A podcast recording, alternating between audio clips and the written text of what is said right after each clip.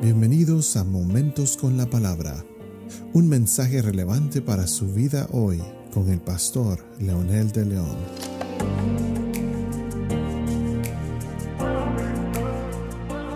Y aquí estamos nuevamente, queridos amigos y amigas, para continuar con el tema de la salvación. En el episodio anterior dijimos que Dios se ha encarnado para venir a ofrecerle al ser humano la única alternativa para su salvación Precisamente este mundo caído y esta naturaleza pecaminosa requieren de alguien o de algo que pase en sus vidas para salir de esa situación.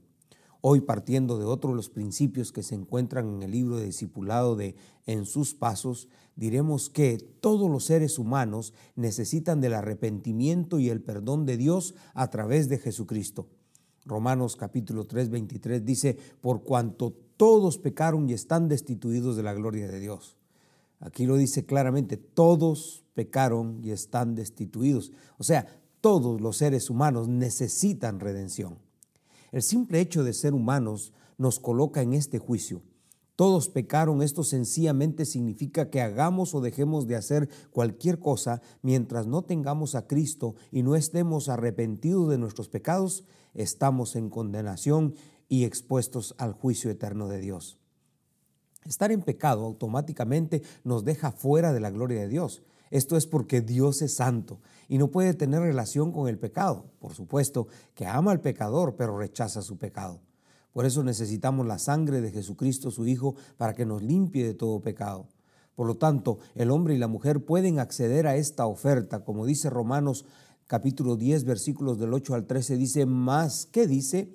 Cerca de ti está la palabra en tu boca y en tu corazón esta es la palabra de fe que predicamos, que si confesamos con nuestra boca que Jesús es el Señor y creyeres en tu corazón que Dios le levantó de los muertos, serás salvo. Porque con el corazón se cree para justicia, pero con la boca se confiesa para salvación.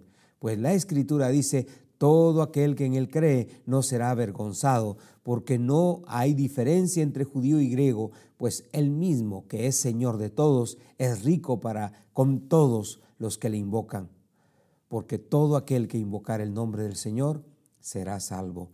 La respuesta humana no es con cosas o sacrificios, sino sencillamente con obediencia, pero una obediencia que requiere conciencia, decisión, creer y sobre todo permanecer en lo que Dios ofrece.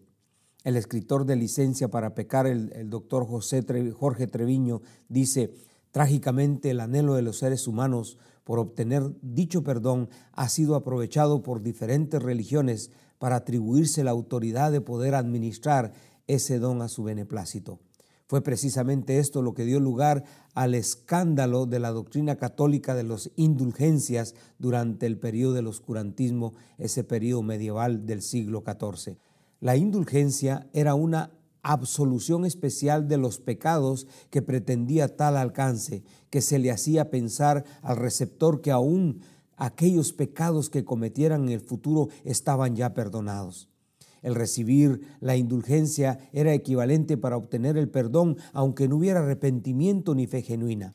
A continuación, una lista de algunas de esas indulgencias.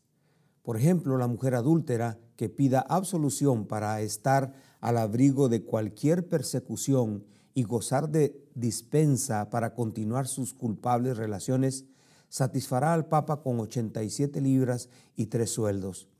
En un caso igual al marido que se someterá a la misma tarifa, si han cometido un incesto con sus hijos, añadirán en conciencia seis libras. Si un eclesiástico comete el pecado de la carne, ya con monjas, ya con sus primas, ya con sus sobrinas o ahijadas, ya en fin con cualquier mujer, el culpable será absuelto por la cantidad de 67 libras y 12 sueldos. Si a más del pecado de fornicación exige la absolución de ese pecado o cometiera bestialismo, pagará 219 libras y 15 sueldos. Esto, sin embargo, se ha cometido este pecado con jóvenes, muchachos o con bestias y no con mujeres. La, multa se reducirá a 131 libras y 15 sueldos.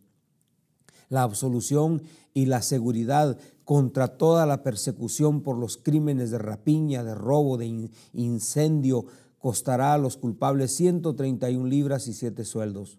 Una monja que se haya entregado a muchos hombres simultáneamente o sucesivamente en un monasterio y fuera de él y que trate de alcanzar la dignidad de eh, perdonada, pagará 131 libras y 15 sueldos. Los sacerdotes que quieran obtener licencia para vivir en concubinato con sus parientes pagarán 76 libras y un sueldo. Para todo pecado de lujuria cometido por un laico, la absolución costará 27 libras y un sueldo. Para los incestos se añadirán en conciencia 4 libras. El que quiera comprar por adelantado la absolución de toda muerte accidental pueda cometer en el futuro, pagará 168 libras y 15 sueldos. Mis queridos hermanos, amigos y amigas, esta era la realidad precisamente y por lo que se, se corrompió la religión en ese tiempo. Sin embargo, hoy la verdadera fe, el verdadero cristianismo, no se paga con cosas, sino con la obediencia a Jesucristo en el perdón de sus pecados. Ore conmigo diciendo, Padre, gracias porque el perdón de mis pecados solamente requiere mi respuesta en fe, en amor y en obediencia. Y te bendigo por eso, en el nombre poderoso de Jesús. Amén.